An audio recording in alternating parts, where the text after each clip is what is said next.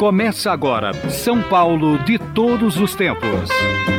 Os personagens, os eventos marcantes, a memória da cidade. A São Paulo de ontem e de hoje. São Paulo de todos os tempos. Um programa premiado com o colar do centenário pelo Instituto Histórico e Geográfico de São Paulo. Apresentação de Geraldo Nunes.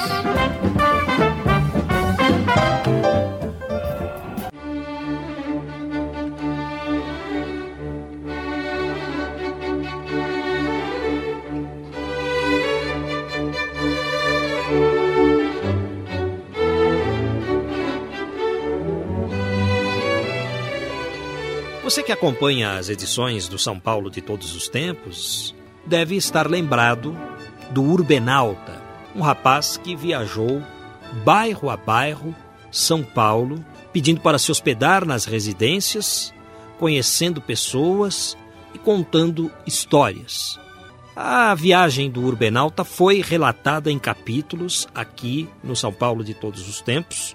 Eduardo Fenianos, o Urbenalta, contava aqui as experiências que tinha. Trazia, portanto, ao programa São Paulo de todos os tempos, as histórias de São Paulo, as histórias do nosso cotidiano. Eduardo Fenianos, depois desta experiência, escreveu um livro. O Urbenauta Eduardo Fenianos, mais uma vez, está conosco aqui. E que prazer recebê-lo, Eduardo. Quanto tempo você levou escrevendo este livro? Geraldo, para colocar no papel mesmo, foi um mês. Eu sentei, é, hibernei e fiquei escrevendo. Geraldo, depois que eu voltei da viagem, eu não consegui durante uma semana completa dormir mais na minha casa. Toda vez chegava perto das sete horas, mais ou menos, eu, mesmo que estivesse em casa, eu me obrigava a sair, ia visitar alguns dos amigos que, que fiz durante a viagem. Eu acho que eu entrei em algum tipo de depressão, é, por ter uma rotina uh, totalmente modificada dentro dessa viagem, como era para relembrar as pessoas ou para explicar quem não acompanhou a viagem. Eu acordava na casa de uma pessoa que eu nunca tinha visto antes, num determinado dia, acordava já com a preocupação de tentar encontrar um outro lugar para comer e dormir e ao mesmo tempo desbaravar o bairro que estava no meu planejamento. E assim eu passei quatro meses durante o ano passado. Imagina você voltar para as suas atividades de escritório, voltar a ter uma vida dita normal da maioria das pessoas. Então eu comecei, eu fiquei quatro meses um pouco mal, é, tive que voltar à minha vida de escritório e aí sim no mês de fevereiro eu peguei o livro em um mês é, trancado em casa eu consegui colocar é, tudo no papel, até porque a maioria das coisas foram relatadas durante a própria viagem. Para você ter uma ideia, quando eu lia algumas coisas, eu me sentia um pouco envergonhado até, porque, digamos, naquela época eu era uma outra pessoa, sem uma, uma cultura é, social, sem um papel social. É, eu, eu era um viajante dentro da pirâmide social que é São Paulo. Então eu fui muito sincero no que eu dizia na época e a decisão com a editora foi colocar ou não colocar tudo o que aconteceu e que eu escrevi ou relatei no gravador naquela época. E a decisão foi por colocar. E o resultado é um livro muito sincero que eu acabei definindo como um livro para minha mãe não ler. Como é que é um livro para a mãe não ler? É porque tem passagens, Geraldo, em que é, uma mãe se preocupa com o filho. Então, eu acabei convivendo com gente de todo tipo. Então tem passagens em que eu estou com membros do PCC, eles contam, se defendem. Eu acho que esse foi o interessante da viagem. Todas as classes sociais, todas as religiões, o bandido, o santo, é, a mulher de casa, a dona de casa ou a prostituta, o rico, o pobre, todos tiveram a chance de relatar para mim o seu tipo de vida, sem que eu não julgasse eu tenho duas orelhas para ouvir mais e falar menos. E foi isso que aconteceu na viagem.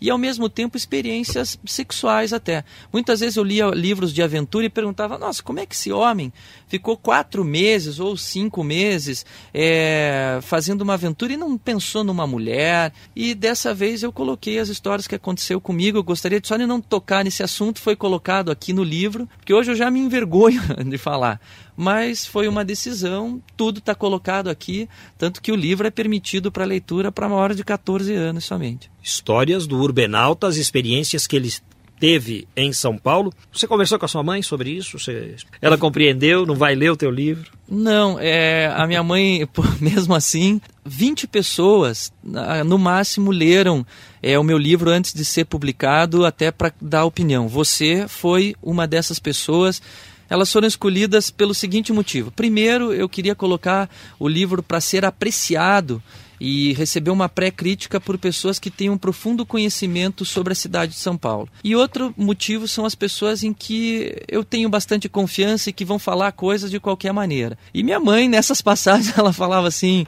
eu me lembro uma vez, ela e a minha irmã, eu peguei elas conversando assim: você leu o livro, né? As duas cochichando, você leu aquela parte da prostituta? Aí minha mãe, eu li, minha irmã falando para ela, que pesado, né? E aí depois eu conversava com a minha mãe, mas ela também, como a, a linha editorial era de contar tudo, ela também concordou, porque isso no fundo nos ensina, Geraldo, a respeitar o outro ser humano que está do nosso lado de uma forma que não pré-julgada. Porque nós sempre falamos assim: olhe lá aquele Hare Krishna do outro lado da rua, ele deu uma seita, e nunca vamos até a seita para conversar com ele. Olha, aquela prostituta não presta, ou olha aquela pessoa da religião que não é da nossa, aquele que vive na favela. Nós ouvimos falar mil vezes, mas não temos a coragem de olhar uma vez com os nossos próprios olhos. Atrás então, de todo óculos também bate um coração, diz aquela música dos Paralamas do Sucesso. Tá certo. Atrás é, de cada prostituta bate um coração. Bate uma vida como a nossa, é, bate um coração como bate o teu, o meu.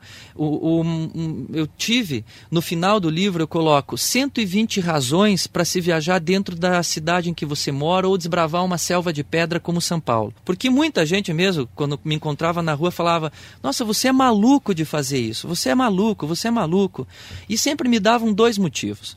O primeiro é de que eu ia, entre aspas, assim como dizem, queimar a cara. E o segundo era de que eu ia morrer porque viajar dentro da selva de pedra hoje em dia é muito perigoso. E no final do livro eu coloquei 120 razões para você, uma para cada dia, para você viajar dentro de São Paulo.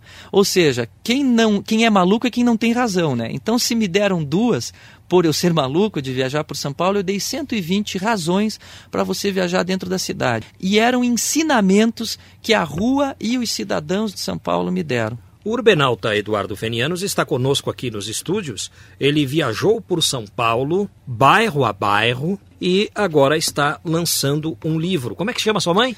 A minha mãe é a Dona Eva. Eva Fenianos. Fenianos. Dona Eva, não leia o livro dele. Agora, as outras pessoas deverão ler esse livro, devem ler, porque é um livro que traz Histórias e experiências de São Paulo. Como diz Caetano Veloso na música Sampa, aprende-se depressa a chamar-te de realidade. É. E ele conta um pouco da realidade de São Paulo neste livro. E eu tenho que usar o teu programa, Geraldo, porque várias pessoas me pararam e me receberam nas suas casas.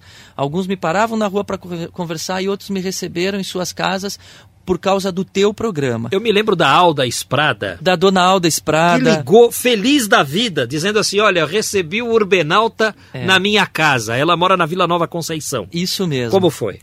Ah, foi interessantíssimo, porque a, a, dona Alda, ela, ela falou assim: venha na minha casa por volta das 5 horas da tarde de um sábado. E eu estava na região, eu sempre me organizava dessa maneira para fazer as visitas quando eu estava no lugar, como se fosse um país. E às 5 horas da tarde eu apertei lá o interfone da casa dela e o porteiro me autorizou a subir. Geraldo, quando eu cheguei no andar dela e ao número da, em frente ao número da porta, a porta estava aberta. E quando eu ultrapassei a porta da casa da dona Alda, parecia que eu havia feito uma, um retorno a São Paulo dos anos 50, porque tocava uma música da época e toda a decoração do apartamento da dona Alda é dessa época. E ela estava no quarto se preparando, porque ela é muito garbosa, tem, já foi Miss São Paulo da terceira idade. É, e eu fiquei ali viajando naquele lugar. E depois sim conheci a dona Alda e várias outras pessoas, não somente na região central, mas para você ter uma ideia, em Cidade Tiradentes, o João Carlos, que sempre escuta o teu programa, é de uma religião que não permite assistir à televisão. Então, ele e ali naquela casa onde a televisão não chega, no extremo leste de São Paulo, na cidade de Tiradentes, eu entrei na casa do João Carlos e da família dele, e ele sabe que eu vou ligar logo para convidar para o lançamento através do teu programa. Que notícia bonita que você me traz. Quer dizer, na verdade, duas notícias, né? Falando da casa de Alda Esprada, nossa ouvinte. Uhum uma senhora muito garbosa, também tive o prazer de conhecer, e ao mesmo tempo desse ouvinte de Cidade Tiradentes que tem os olhos para o mundo. Você é, vai conhecer. É muito bom saber porque, Geraldo, que o rádio é tão importante para as pessoas. E eu quero fazer assim, quem não conhece o Geraldo Nunes e quer conhecer pessoalmente, eu vou fazer um pedido aqui. Você não trata só da São Paulo de todos os tempos, mas eu acredito que também da São Paulo de todos os espaços e de todos os lugares. E nesse evento, Geraldo, a gente está convocando a, população. Eu espero um grande número de pessoas lá para quê? Para que a gente comece um processo processo de não viver com medo do, daquele que divide a cidade da gente, com a gente, mas sim com amizade. E a amizade começa com o vizinho. E nesse lugar onde você vai ter toda a segurança, com estacionamento ao lado, no centro da cidade, a gente precisa voltar a habitar o centro para que ele não tenha mais a cara que tem hoje. Você só muda um espaço quando as pessoas de bem começam a frequentar esse espaço. Assim como na sociologia a gente escuta que o homem tem a cara do meio, nas cidades o meio tem a cara do homem, do ser humano que habita esse lugar. Então, se você quiser ajudar a mudar a São Paulo que você gosta, quiser que ela tenha a cara que existia no passado, você vai ter que começar a invadir espaços que hoje são muitas vezes é, tomados por pessoas que dizem não ser de bem. Mas vamos aprender a não julgar. A, a dona Gina Labate, do bairro do Brás, esteve aqui no São Paulo de todos os tempos e ela integra a sociedade São Vito Mártir e ela faz um almoço diário. Ela me convidou para o almoço na época. Geraldo. Tão ocupado que eu sou, não fui no almoço da Dona Gina. A Dona Gina estará? Estará. E olha, o almoço que as mamas de São Vito organizam nas sextas-feiras é delicioso. E tem um porém positivo. Toda a verba é destinada para as creches das mamas de São Vito. Tanto que o que, que, foi combinado? Eles estão cedendo o barracão, mas parte de tudo que for arrecadado durante esse evento vai para a creche das mamas de São Vito. E a escolha do bairro do Brás tem algo especial assim para o lançamento do teu livro? Não. É, a, na realidade, nós estávamos procurando um espaço que fosse na região central, porque o centro é a sala de estar da cidade. O primeiro lugar em que nós pensamos foi é, o Parque do Ibirapuera, para reunir essas pessoas mas não acabou dando certo, não deram uma resposta dentro do nosso planejamento. O segundo lugar foi: vamos procurar um lugar na região central, para incentivar as pessoas virem até o centro e porque o centro ainda é o lugar neutro, né? Imagina se eu faço na zona leste e daí o morador da zona leste vai ficar com ciúme. Então eu pensei, vai ser no centro. Aí por esse motivo nós começamos a procurar um lugar no centro, como durante a viagem eu já tinha feito uma amizade é, com as mamas de São Vito, com o pessoal da associação, é, o nosso contato foi positivo e por esse motivo vai ser lá. Eduardo Fenianos, o urbenauta, está lançando um livro falando a respeito das viagens dele pela cidade de São Paulo. O livro tem quase 270 páginas. É, 272 páginas. Passou um pouquinho, então, Passou. de 270. E nesse livro ele conta as aventuras que ele teve na cidade de São Paulo, porque ele viajou bairro a bairro, ele conhece a comida de São hum. Paulo como ninguém, porque ele jantava na casa das pessoas e também dormia lá. Mas você é muito entrão, hein? Você conseguiu dormir todas as noites. Quanto tempo durou a tua viagem? A minha viagem durou quatro meses e 120 dias. E desses 120 dias, apenas um dia eu dormi na rua. Entrão esse moço, hein? Vamos a um intervalo. Estamos apresentando São Paulo de todos os tempos. Os personagens e eventos de São Paulo de ontem e de hoje.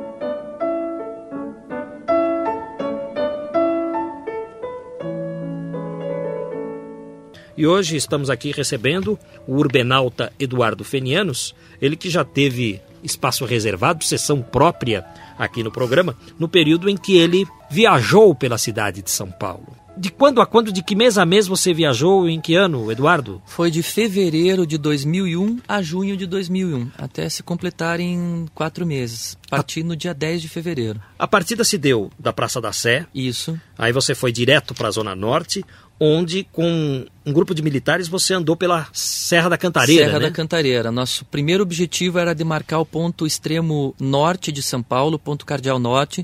Aí seguimos pela Cantareira, desbravando a serra dentro de São Paulo, até alcançarmos é, o rio Juqueri. Aí iniciamos um processo de navegação pelos rios da cidade. Navegamos o Juqueri, o Tietê, o Canal Pinheiros, depois as represas Billings e Guarapiranga. Descemos ainda mais para o sul, começando a ter uma experiência nova, um contato novo com as águas de São Paulo, que eram águas límpidas, o que aconteceu nos rios em Bugaçu, onde nós alcançamos o ponto extremo sul, e depois o rio Capivari, onde nós é, chegamos a uma cachoeira de 70 metros de água limpa, que para mim é o arranha-céu mais lindo que São Paulo tem, é o diamante mais maravilhoso que essa cidade tem. Existe uma cachoeira em São Paulo? Existe uma cachoeira de 70 metros de altura dentro de São Paulo, onde você pode tomar banho quando tanto como se você estivesse em Bonito, no Mato Grosso, ou se você estivesse no meio da floresta amazônica. São Paulo tem esses segredos. E finalizamos a navegação é, no rio Ipiranga, nas águas nada plácidas e bastante poluídas. E eu, infelizmente, tive contato com a água do Ipiranga, caí. Veja que coincidência. Eu naveguei o Ipiranga durante a viagem. Esse ano eu voltei para navegar o Ipiranga num protesto pela sua sujeira no 7 de setembro. E mais uma vez o barco virou, dessa vez com a minha namorada indo junto. E a gente perdeu vários equipamentos. Então, a minha, meu contato com o Ipiranga ainda não foi feliz completamente, né? Ele tem uma namorada agora, hein? Quer dizer, e ela entendeu a sua loucura? A gente se conheceu até, quem sabe, e se uniu e se ama tanto porque a gente tem um amor, vamos dizer assim, que é, é fortíssimo também, que é pela natureza, pela qualidade dos rios. A gente, pelo nosso primeiro encontro, foi discutindo, batendo boca sobre águas.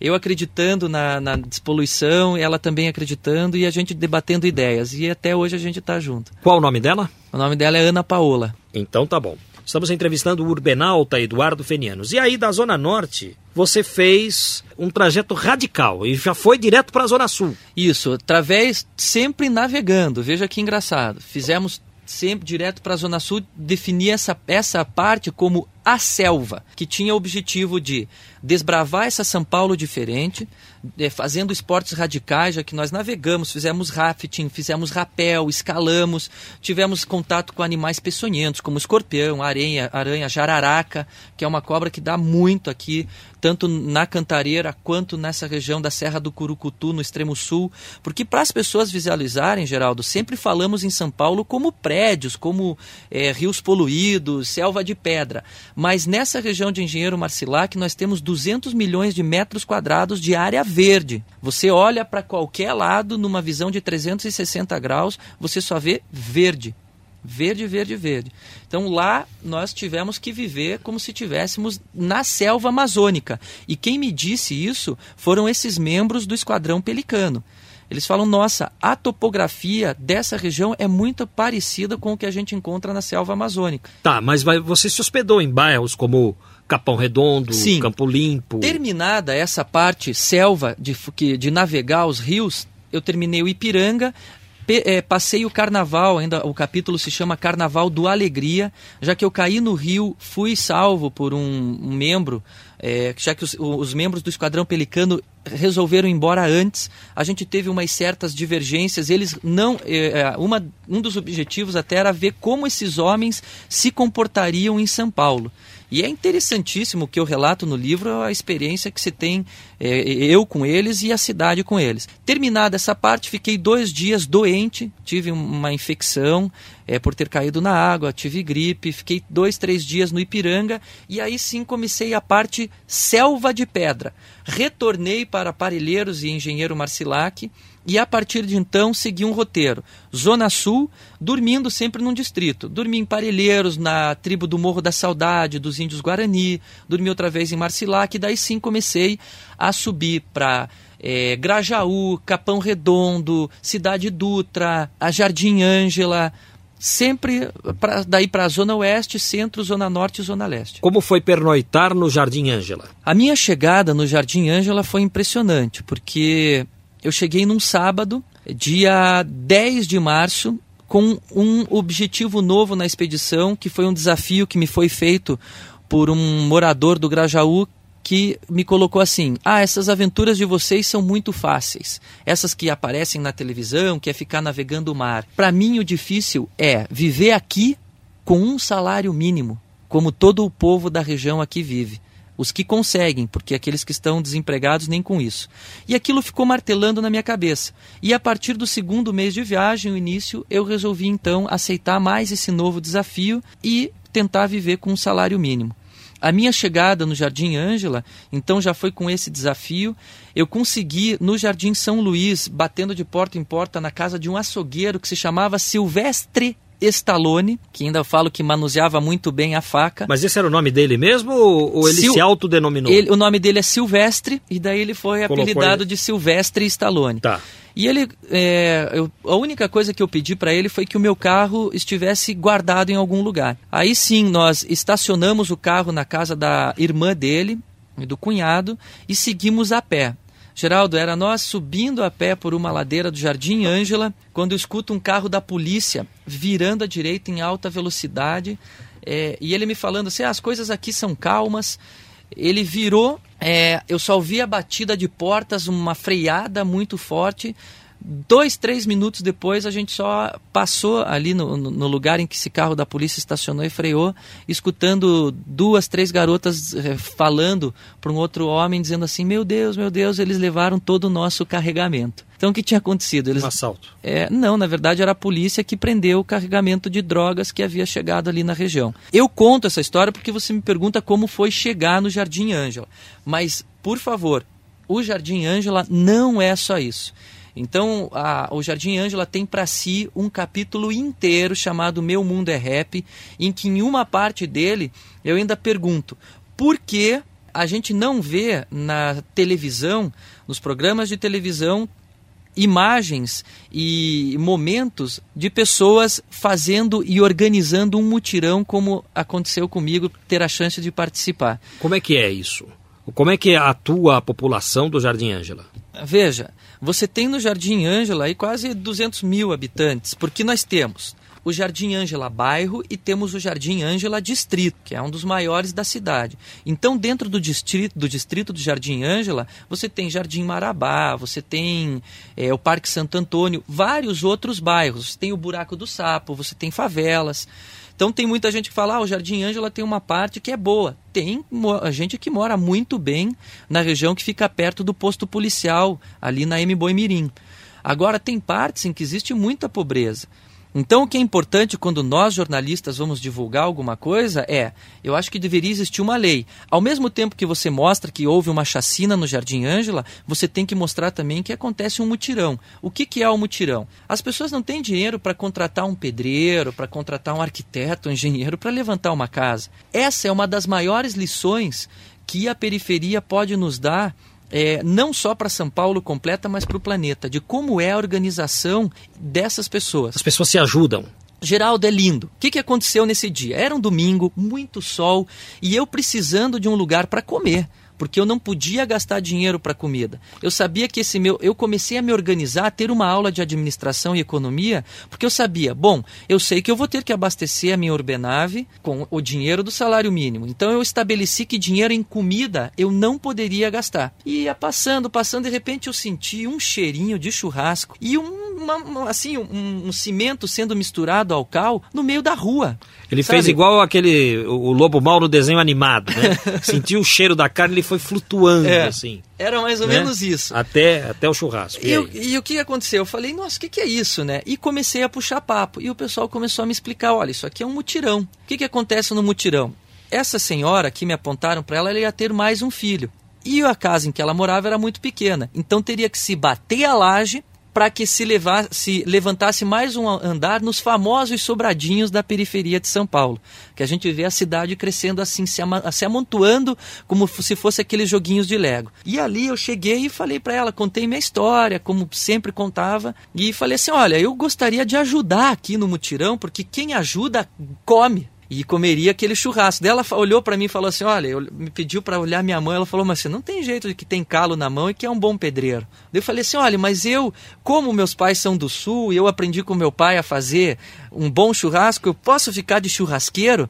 Daí ela falou: Acho que você vai levar mais jeito para isso e, e, se mexe aí, porque a, aqui a carne já está queimando, o pessoal não sabe cuidar. Geraldo, eu vivi a experiência maravilhosa de no mutirão, além de ser churrasqueiro, eu fui garçom e servi e aprender que, ao mesmo tempo em que, às vezes, quando você vai no restaurante você é servido, a gente aprende que tem um momento de servir também. Essa é uma harmonia que tem que existir no planeta, no universo e na cidade, no bairro, na rua, na família em que a gente vive. A lição do Jardim Ângela, portanto, foi essa. Além das de, pessoas se ajudarem nossa, mutuamente. Muitas outras, muitas outras, Geraldo. Veja, eu estou contando aí duas horas de um, uma viagem que aconteceu por 120 dias. Então, é, todo momento, é, por isso que eu disse no começo, as ruas de São Paulo é, e os cidadãos de São Paulo me deram grandes lições. Quantas vezes eu vi meu pai falar que o grande livro é a grande universidade, aquela escola da vida. Pois e tá depois aí... que esses homens participaram do churrasco e beberam. Nossa, aí foi engraçadíssimo. O que, que eles disseram para você? Aí nós começamos, é, ainda aí tem um, um, capítulo chamado A Esquina, a Rua é o Divã, em que eles começaram a escutar a minha história e falaram assim: Veja, você, a quantos quilômetros está a Paulista daqui? 15, 10, 20. Agora pergunta quantas pessoas da, da Avenida Paulista vêm olhar a realidade que a gente vive como você está fazendo. Aí eles começavam a fazer comparações. Ainda eles brincavam assim que o rico só quer chegar em Nova York, mas nunca quer conhecer a cidade em que vive. O rico está sempre com pressa. E faziam lá as suas comparações, eu não me lembro agora, mas elas estão todas relatadas no livro. Mas eles disseram uma coisa para você, é que, você que leu... eu guardei. O que, que eles falaram? Eles disseram o seguinte, que enquanto você estava procurando abrigo na casa dos pobres, ah, você conseguiria. Mas que no momento em que você visitasse os bairros ricos, você teria dificuldades é. em conseguir um lugar para abrigo. Por que será? O, o rico ele é mais fechado, ele é mais duro que o pobre, Eduardo? Bom, é, essa história do final do mutirão, depois que eles beberam, acho que vamos deixar um pouco de suspense pro leitor, pro tá. leitor e pro ouvinte. Me conta essa história do, do é, hora que você visitou um bairro. É, aí realmente aconteceu é, esse desafio mesmo do conseguir o pouso foi bem maior, Geraldo. Para você ter uma ideia, no meu primeiro quando eu cheguei na região de Santo Amaro, Chacra Flora, Granja Julieta, que são áreas nobres, eu comecei a pedir pouso às 9 horas da manhã e fui conseguir que uma família me abrigasse às 7 horas da noite já. Mas ali o relato é um número imenso de pessoas que eu fui ter contato é, e, e, e, as respostas que eu tinha. Aí você pergunta o porquê. É, eu tive a oportunidade de ler o seu livro. Uhum. Por que a dificuldade? Vai. Primeiro, a diferença de uma rua da periferia para uma rua de uma área nobre. Hum. Uma rua de periferia, pra, ao contrário do que muita gente pensa, que fala que as pessoas não saem porque tem medo, aí se engano. Você anda pelas ruas da periferia, você tem. Eu andava assim, parecia político, sabe? Ou parecia que estava andando numa cidade do interior, onde falava tarde, bom dia e não sei o quê. É muito gostoso, porque tem muita gente na rua e está todo mundo sentado na frente da sua casa. Outra coisa, os muros não existem na periferia sabe? A, a, a, relação entre a rua, entre o público e o privado é mínima. No Você bairro pobre está todo mundo na rua. Está todo mundo no, na no rua. No bairro mais abastado, ninguém fica na rua. É muito difícil. Terceiro ponto, os muros. Você anda é, na região do Morumbi, Moema, mesmo Vila Nova Conceição, é difícil você ter um muro baixo. Sempre os muros são altos. E o quarto ponto é o medo, que é o resultado de tudo isso. O medo é maior nos bairros mais abastados do que nos bairros o pobres medo é maior, e violentos como o Jardim Ângela. O medo é maior é porque o, quem tem um, uma certa quantia de bens já tem um, um, um cuidado maior para trazer uma pessoa dentro da sua casa. O que, que as pessoas da periferia me falavam? Está aqui o que a gente tem de pouco. E um costume que existe na periferia, e é mais uma lição que eu tive, e que a, a periferia vai ensinar para as outras regiões, Geraldo, nas vezes em que eu almoçava, dormia, comia, jantava, em alguma casa de periferia, era difícil que somente estivesse comendo naquela mesa a família daquela casa. Sempre havia também mais uma boca de uma pessoa que não, não estava empregada ou que não tinha uma situação boa para comer. Por quê? Porque aquela pessoa estando numa situação boa, ela sabe que se um dia ela estando numa situação ruim, o vizinho vai ajudá-la também. Então, sabe, a periferia hoje é vista como ah, o lugar da violência. A periferia não só ela, todas as regiões da cidade me deram lições, mas existe um grande preconceito nosso daqueles que vivem em regiões ditas mais nobres em relação à periferia. Rapidinho, por favor, o que você comeu nas casas do Jardim Ângela? Nossa, eu comi. Primeiro dia que eu dormi no Jardim Ângela. É, Fora segundo... o churrasco. Fora o churrasco, eu comi uma quiabo com, com frango, que foi muito bom, uma delícia. Na casa do Silvestre Stallone, que era açougueiro, ele comeu pizza e, por coincidência, no outro dia eu, comi, eu dormi na casa de um pizzaiolo e ali eu comi bife. Então até é engraçado, né? Na casa do pizzaiolo você come bife na casa. E na feijão com ferreiro, arroz. espeto é, de pau. Isso mesmo. Hum, e arroz muito, e feijão. Muito arroz e feijão. E olha, eu marquei até na minha, no meu livro aqui na agenda, teve uma parte ali na Zona Sul que eu fiquei 22 dias comendo só feijão e arroz, que é o prato principal, assim, tendo uma salada, uma mistura às vezes. Mas em nenhum dia eu enjoei, e isso eu já falei no teu programa, porque como é impressionante o tempero que cada um tem sabe, para colocar. Tá, e nas casas mais abastadas? Rapidinho, por favor, porque está chegando a hora do intervalo. Nas casas mais abastadas eu cheguei a comer um feijão arroz também bem preparado, comi estrogonofe, comi salpicão. Na casa da Ana Maria Braga, em que eu dormi, houve aquela diferença entre ter uma entrada com uma canja, depois saladas diferentes. Dormi na casa da Dona Roberta, por Labate também, que por sinal já faleceu, infelizmente se tornou uma grande amiga, que mas bairro? também na, em Higienópolis. Ela é de uma família muito antiga, dos Fratelli Sec, aqui de São Paulo, uma família quatrocentona. Lá houve entrada, houve sobremesa, mas eu quero deixar claro que para mim sempre tudo teve bom. Eu cheguei, claro que teve lugares em que eu não comi sebo, Geraldo, na favela do Pantanal, mas essa é a realidade da família que eu visitei. Estamos entrevistando o urbenauta Eduardo Fenianos, contando a respeito da sua aventura pela cidade de São Paulo. Vamos a mais um intervalo. São Paulo de todos os tempos. Uma viagem ao coração da cidade grande.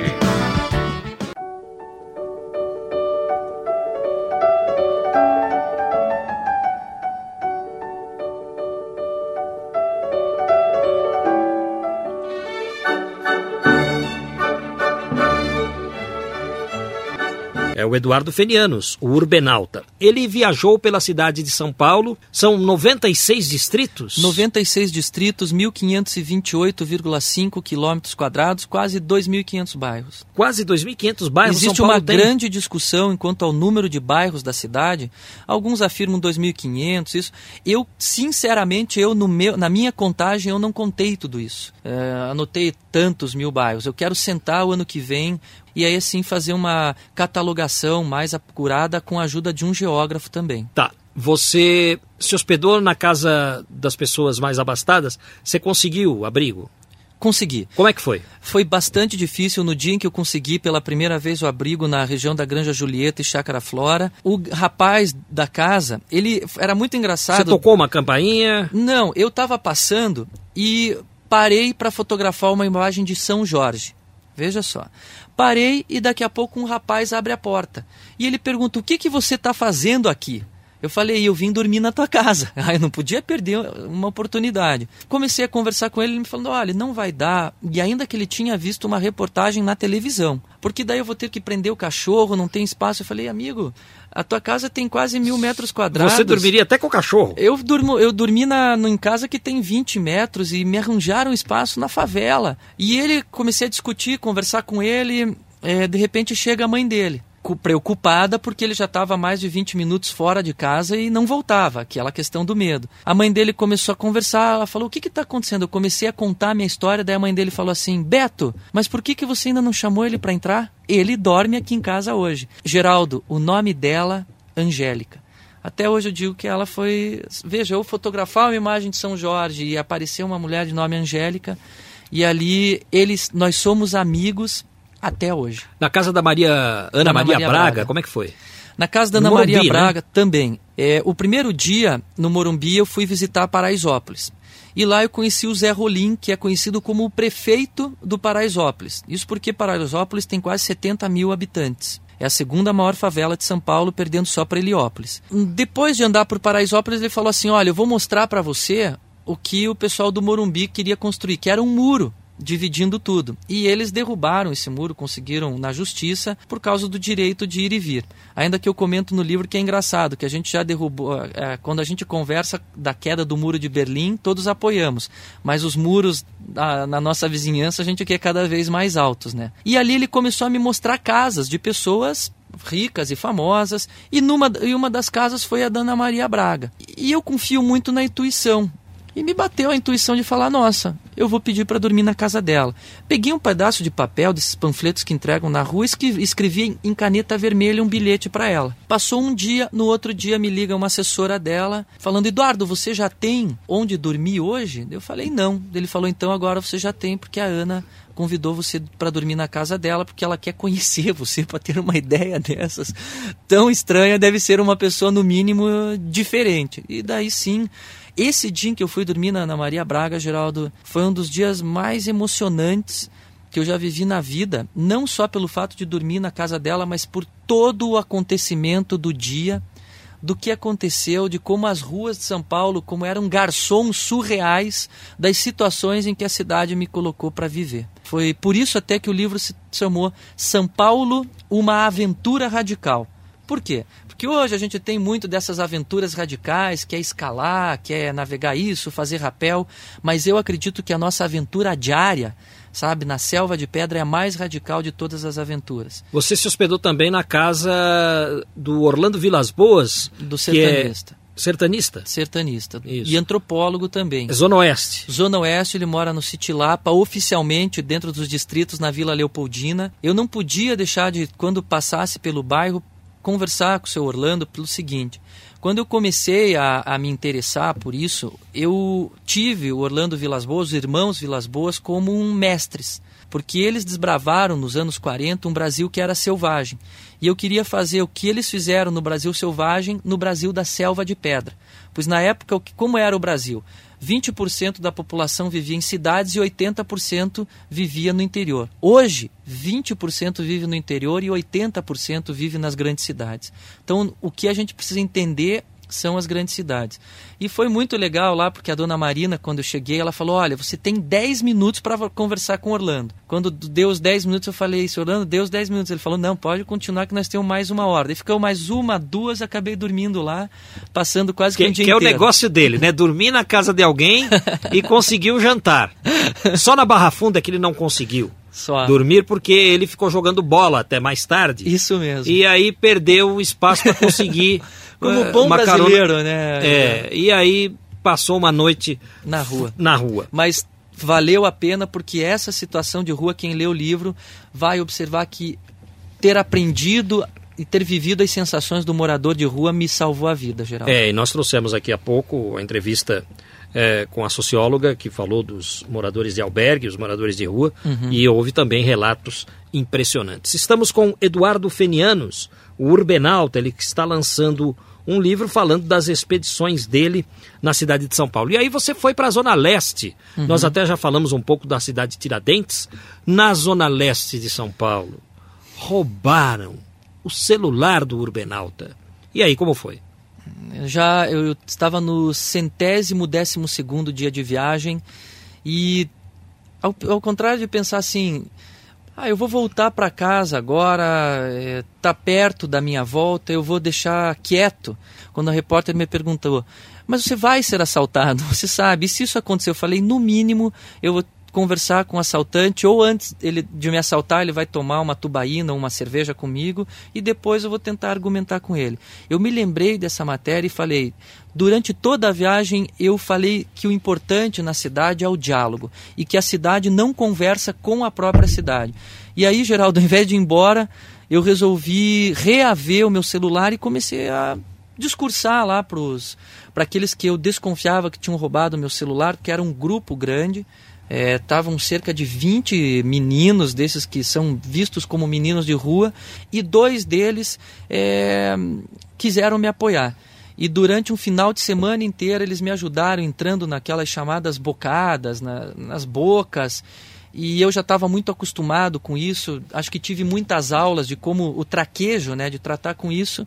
Então nós passamos sexta, sábado e domingo na segunda-feira, em que eu fui num determinado ponto que eu não cito no livro, porque existe muito do código. Ele me falou: ah, vá em tal lugar. Um deles me deu um sinal do alto de um, de um morro é, para eu me dirigir num lugar que eu já conhecia. E lá eu comecei a conversar com os dois. Hum. E... Isso onde foi? E lá você conseguiu, então? Tá, eu vou falar a região do distrito, porque eu não tá. quero tá. falar em que favela foi. Não, foi Cidade Tiradentes, foi Guanás? Foi, não, foi na região de Sapopemba. Sapopemba. É. Então foram três dias, Geraldo, em que são aí 10, 15 capítulos, 10, 15 páginas do livro, porque muita coisa aconteceu. Eu cheguei até a me envolver. Assim, eles tinham roubado um, uma carga grande. Eu não, não posso contar tudo, porque senão conta metade da história e perde também é, assim o suspense porque... para aquele que vai ler o livro. Tá, né? você está achando que é igual aquela história do Walter Dávila? Eu não sei qual é a história. Era um comediante na Praça da Alegria um programa de televisão, é, onde esse... ele comprava um livro e ele conversava com o apresentador do programa a respeito do livro, e o apresentador do programa dava informações do livro para ele. Tá. Aí no filho ficava nervoso e falava assim: É o livro que você quer? Pegue para você, eu não preciso mais ler o livro, você já me contou tudo. Contou tudo. É mais ou menos isso? Não só isso, porque se eu for contar agora, resumindo, eu não vou contar a história como ela tá, aconteceu tá, na realidade. Mas você conseguiu o seu celular de volta? Vamos deixar isso. De, consegui. Conseguiu porque você contou no programa. Consegui e o mais importante é como eu consegui reaver o celular, porque a história é longa. Tá bom. O Urbenaldo Eduardo Fenianos está conosco aqui, ele está lançando o livro dele. Descreva para nós Cidade Tiradentes, Guaianazes, Itaquera. Cidade Tiradentes, se for para resumir, é um mar de coabes. É incrível você olhar para o seu horizonte e ver todas aquelas coabes amontoadas como se fossem caixas de fósforo, uma ao lado da outra. Guaianazes eu vou dividir em duas partes. Uma que fica na região do Lajeado, que ainda tem umas, umas porções de, de que tem a cara da periferia, daqueles tijolos ainda. É, a cara, é, a cor da região é o laranja, já que as casas são construídas com tijolo, as pessoas algumas vezes não têm o dinheiro para se fazer o reboco, cuida da casa mais por dentro e acaba deixando por fora daquele jeito mesmo. E o outro lado de Guaianazes, que é um lado bastante antigo, porque a região é antiga. Então você tem uma parte que progrediu muito na região próxima ali à estação do metrô, em que você tem uma outra cidade dentro de São Paulo, um movimento intenso, as pessoas têm todo o comércio ali dentro da região de Guaianazes também. Itaquera, você vai ter várias partes distantes também. A parte de dentro do, do centrinho de, de Itaquera é sensacional ali perto da igreja, porque eu visitei Itaquera numa sábado, domingo e segunda. Então, o que, que eu vi? A parte central, a feira mais interessante que eu vi em São Paulo, Geraldo, para mim é a feira de Itaquera. Porque lá ainda, o feirante ele ainda grita, como no passado, ah, olha aqui, um real e não sei o quê. Você vai no Bela Vista ainda grita, mas em Itaquera, se você um dia tiver tempo para conhecer ouvinte, vá lá num domingo conhecer a feira de Itaquera que fica do lado da igreja. E eles vendem animais vivos, né? Sim, é Porco um, vivo, é... galinha viva. Isso em Guaianazes também tem galinha para vender. Quando eu digo é uma outra cidade, é porque você tem às vezes uma mistura de cidade rural com aquela grande selva de pedra que é São Paulo. E Itaquera ainda tem a parte ali da cidade aí Carvalho, em que você pega pedaços que são mais violentos. É... E uma imagem que me ficou é de uma garotada que estava jogando ping-pong, mas sem ter uma uma mesa, eles pegaram compensado de uma, de uma construção e tiveram uma criatividade, Geraldo, montaram aquilo é, de uma maneira assim criativa que só o brasileiro tem. São Miguel Paulista é diferente desses bairros que você descreveu?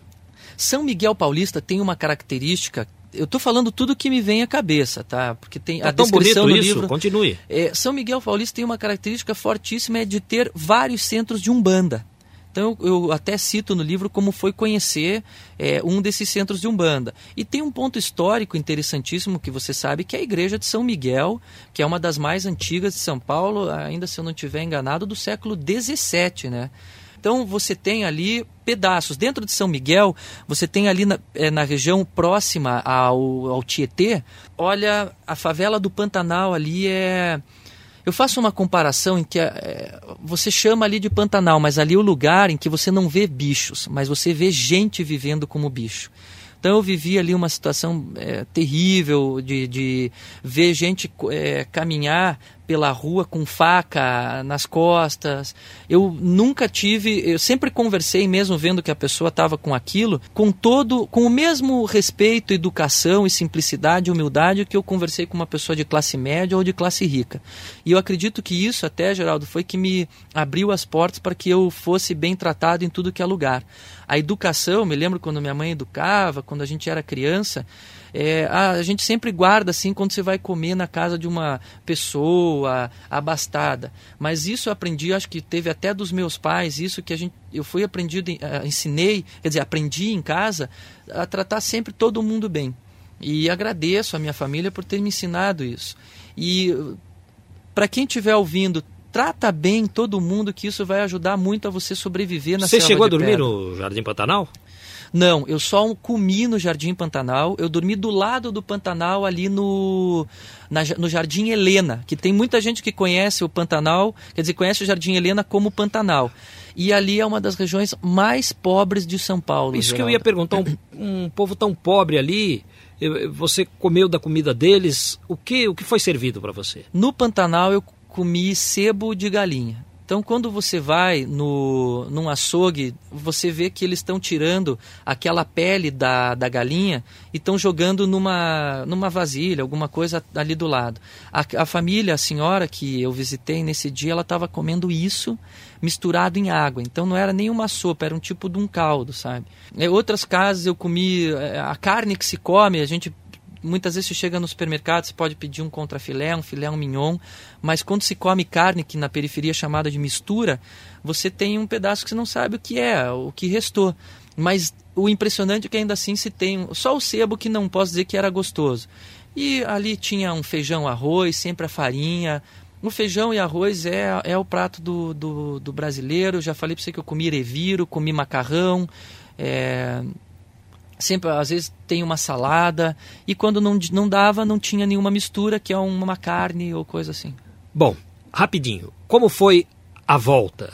O, o encerramento da expedição? Terminou onde? a expedição voltou no dia de sábado na Praça da Sé foi um dos momentos mais bonitos porque a gente conseguiu reunir é, as pessoas que me ajudaram durante o caminho elas foram até a Sé então uma parte se dividiu e foi até o Parque do Ibirapuera como foi o caso dos abutres e aqueles que tinham carro, e a gente voltou numa carreata. Isso foi organizado pela equipe do projeto, porque a gente dizia que eu não podia voltar sozinho, porque eu não fiz essa viagem sozinho. Tanto que na abertura do livro, na, no meu prefácio, que eu faço, chamo até de prefácio interessantíssimo, numa referência ao Mário de Andrade, ao Oswald de Andrade, é, eu digo que eu dedico esse livro a todos aqueles que duvidaram de mim, ou melhor, de nós, porque muita gente me falava que eu não voltaria vivo e nem eu re receberia a solidariedade das pessoas, porque São Paulo só vive do medo e da violência. E o livro, muitas vezes você vai ver, prova o contrário. Então lá, nessa volta na Praça da Sé, é, eu me reuni e é a última foto do livro. Você vê ali as pessoas reunidas, várias pessoas que me ajudaram dentro do caminho, desde a senhora de família quatrocentona, a pessoa que vive lá na cidade de Tiradentes, pessoal de Moema, gente de religiões diferentes e pensamentos diferentes. Eduardo Fenianos, Urbenalta, parabéns pelo seu trabalho. Missão cumprida, não é? É Você primeira... viajou pelos bairros e, olha, foi um prazer recebê-lo. Estou agora até surpreso aqui. Eu escrevi na contracapa Isso mesmo. do livro do Eduardo Fenianos, juntamente com a Ana Maria Braga, o David William Forster, a Soninha, jornalista e apresentadora de televisão, e a Donata Vitali, que é arquiteta do Instituto e Museu de História da Ciência da Itália. É. Todos eles, é, de alguma forma, colaboraram com o Urbenalta, assim como o Orlando Vilas Boas, que é sertanista. Eduardo Fenianos, parabéns pelo seu trabalho. Um abraço.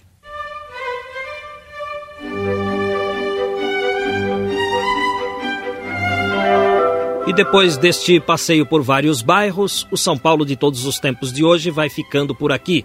Estaremos de volta na semana que vem. Até lá!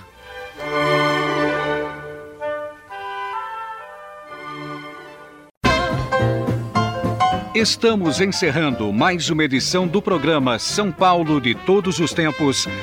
Os personagens, os eventos marcantes, a memória da cidade. A São Paulo de ontem e de hoje. São Paulo de Todos os Tempos. Um programa premiado com o colar do centenário pelo Instituto Histórico e Geográfico de São Paulo. Apresentação de Geraldo Nunes.